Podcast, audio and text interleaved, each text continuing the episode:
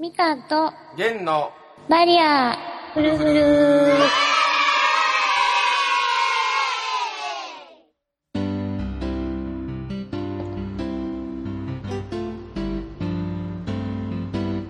こんにちは、みかんで弦です。す。はい、では、えー、今日は、何でしょうか？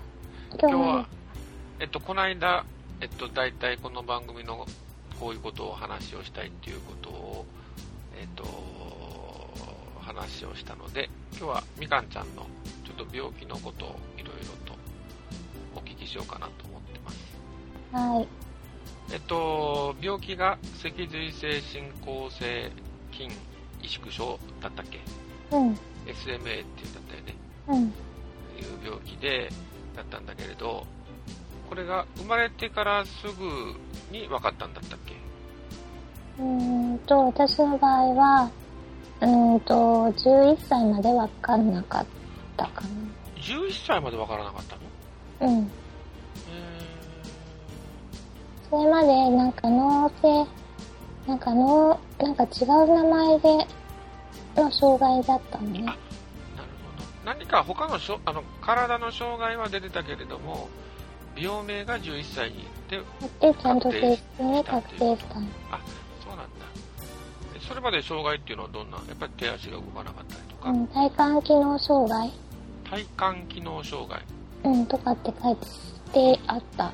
どん障な害者テストにもね。どんな字を書くの？体幹体幹って体の幹の障害。どういう意味なの？うんと、で、だから、節々っていうか、関節全部が動かないっていうか、あそうなんだそれを体幹機能体障害、幹、うん。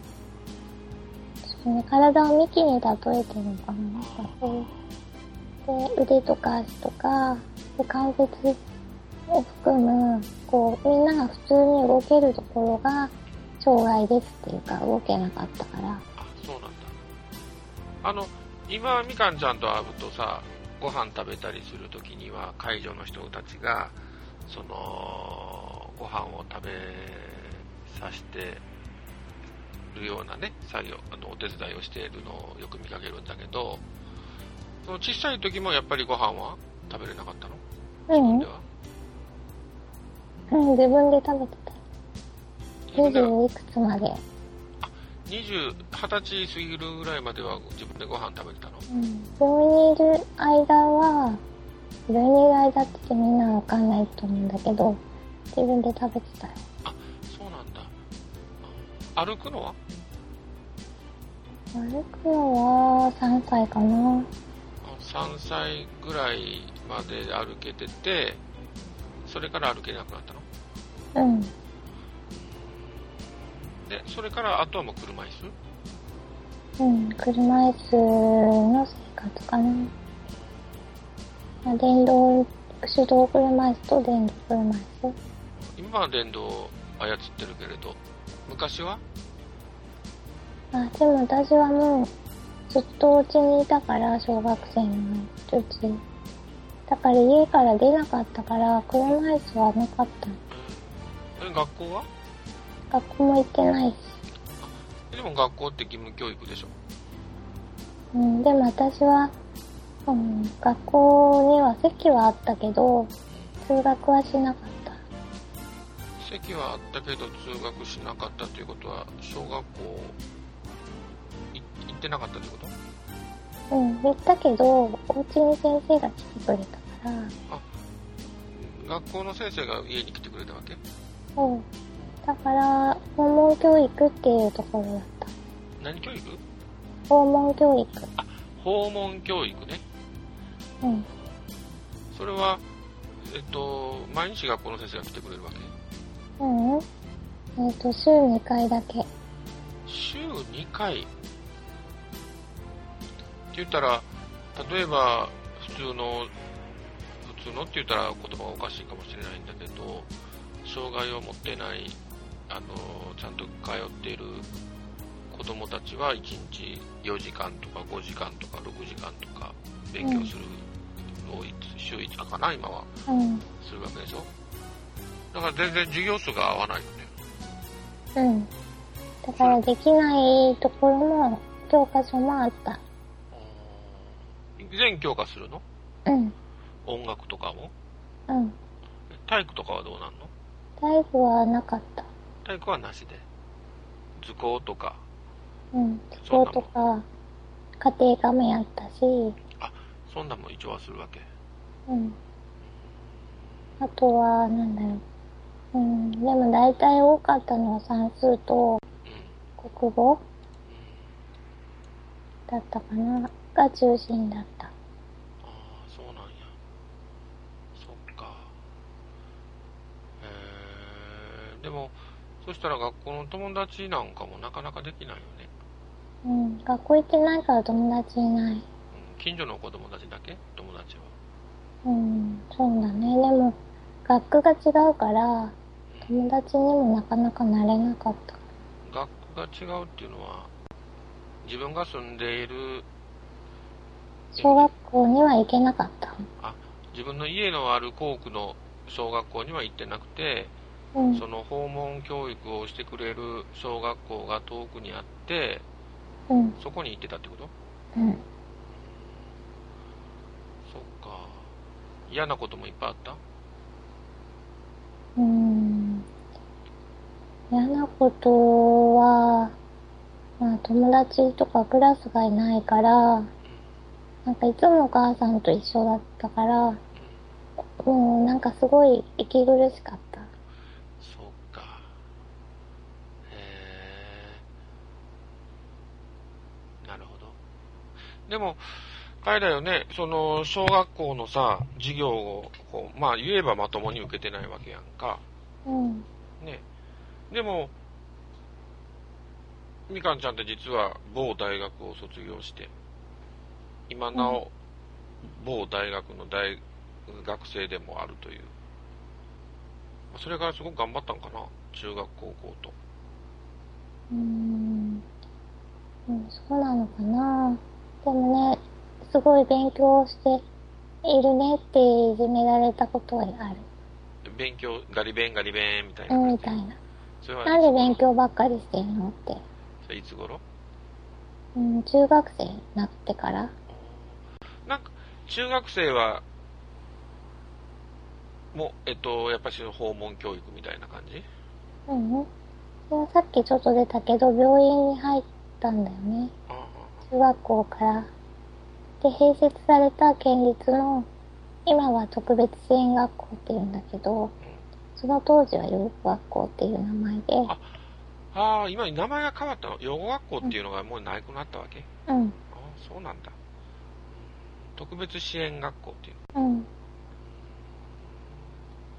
で、じゃあそこで、その特別支援学校で、中学校、高校を過ごし、俗に言う中学、高校時代を過ごしちゃうんだよね過ごした。で、その中で、やっぱ大学に行こうと思ったの？うん、大学生にはな、大学へは行きたいって、多分中学生の時にそう思ったのかな。えー、なんか夢があったの？うん、なんか先輩に、すごい、あのーその人は積損脊髄損傷の障害を受けていて、それで中学、私の1個か2個上だったと思うんだけど、アメリカに留学してて、で、中3の時かな留学したんだよね。でそういう、なんか彼女を見ていて、で、私もなんかできるかもしれないって、なんか福祉の勉強しに行ってたんだけど、その人はすごい、まあエリートというか、障害者の中でも、あの、エリートだったと思うんだけど、で、大学にも行って、なんか自分にとってすごい憧れの先輩っていうか、こう、なんていうの、その頃あんまり障害者が海外へ行って勉強するなんてメジャーじゃなかった。から、今でこそ結構多いんだけど、あ、そうなんだ。その当時はまだ先駆け的な感じだったから、すごい、なんか、羨ましいっていうか、すごいいいなって思ってて、多分そのおかげで、今の自分もあるのかなっていうのを、ああ、いい見本が目の前にいたというか、うん目標にできる人がそばにおったっていうことかな。うん。でやっぱりすごい、なんか、かっこよかった。その人を見てて、うん。うん自分もああなりたいって思える人やったんやな。うん。